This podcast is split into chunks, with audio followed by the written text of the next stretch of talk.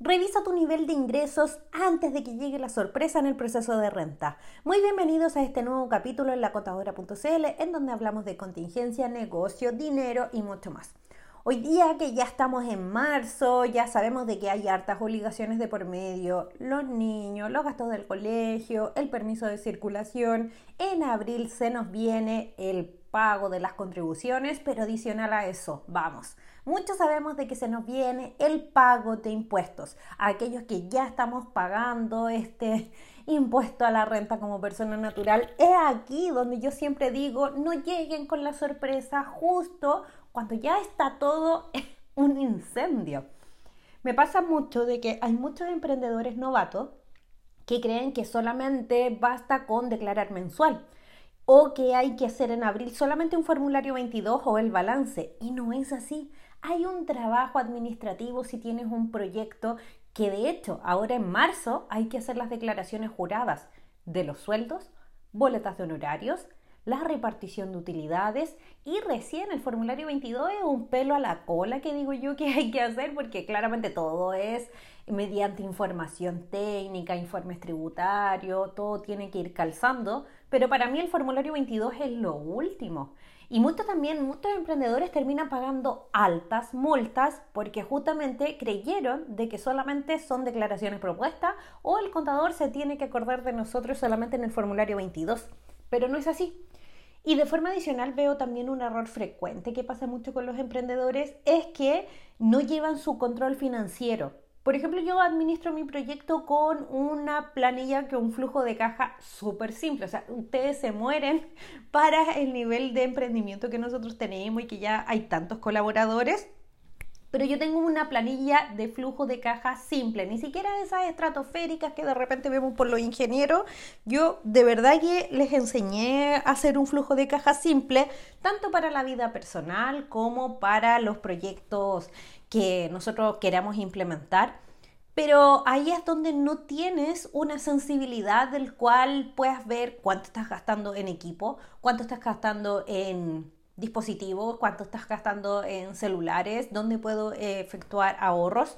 Los contadores generamos balances, pero eso es información tributaria principalmente, porque sí, hay, eh, hay balances financieros que después se hace una limpieza tributaria para justamente declarar en el servicio impuesto interno, pero aquí es donde yo voy a la base.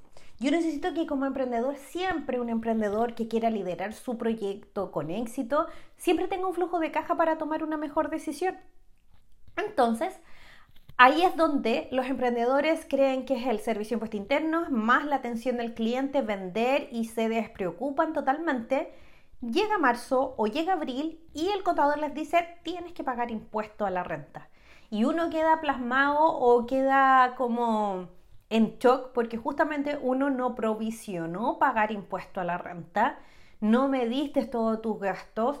Nos pasó también en una consultoría que las personas facturaban millones y millones porque justamente implementaron un negocio en pandemia que fue exitoso, pero empezaron a gastar todo el dinero como personal y de forma adicional de tener ese inconveniente, no estaban acreditando todo con factura, porque convengamos y seamos sinceros que existen emprendimientos que hoy día siguen siendo ilegal, se les da la prioridad de comprar porque justamente creemos que es más barato, pero después no se olviden que viene el proceso de renta y es ahí donde muchos contribuyentes se pelean con los contadores o se disgustan porque justamente el contador les dice pague el impuesto que corresponde porque usted ya no me acreditó todos los gastos.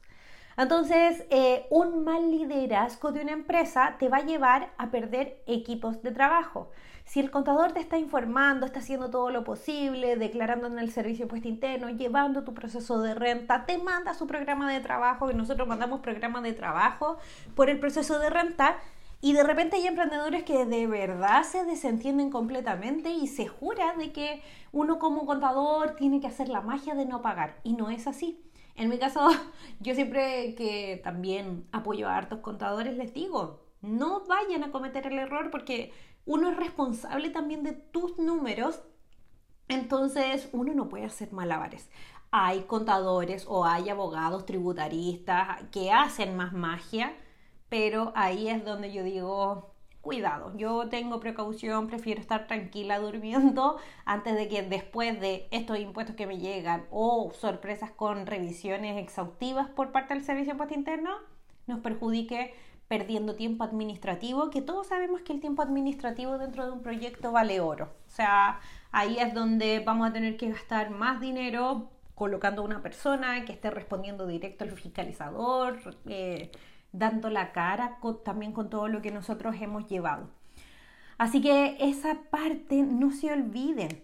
Y todos los que ya han pedido préstamos solidarios, eh, quieren saber más de las rebajas tributarias, por supuesto que se va a venir en un próximo capítulo. Abrí cajita de preguntas siempre los martes y jueves, de los cuales ahí estamos recibiendo todas sus dudas, estamos respondiendo los reels, mensajes privados, estamos conversando a través de redes sociales, por supuesto, la contadora.cl, pero es vital de que ustedes vayan participando para yo, que yo sepa cuáles son sus dudas y así los pueda apoyar. Pero no se olviden, el proceso de renta para una pyme comienza en enero y recién finaliza en mayo. Es una falsa creencia creer de que los contadores solamente reportamos en abril. Y aquí también me pasa de que la página del Servicio de Impuesto Interno funciona tan mal, pésimo. El día viernes estuvimos sufriendo porque ya está terrible. Hoy día ya estamos a 8 de marzo y ya, ya estamos cargando nosotros los impuestos. Pero funciona tan mal la página web que al final, ¿qué es lo que uno hace? Y qué es lo que yo también le digo a mi equipo, no nos estresemos, y lamentablemente en algunos casos tenemos que avanzar de noche. Entonces, valora ese trabajo, valora tu equipo. Tú como CEO, independiente de que a ti te presten servicios con factura, con boleta, etcétera, son parte de tu proyecto. Y sin equipo de trabajo nunca vas a ver la conversión de aumentar tus ingresos. Así que ten en consideración que sin más personas, tu propósito, tus metas nunca van a poder llegar eh, de manera eficaz.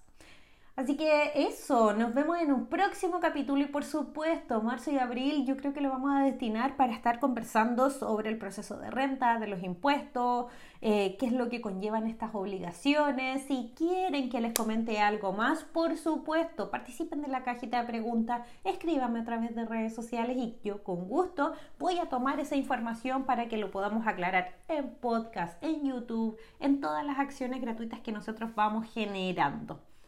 Nos vemos en la próxima. Que estén bien. Chao, chao.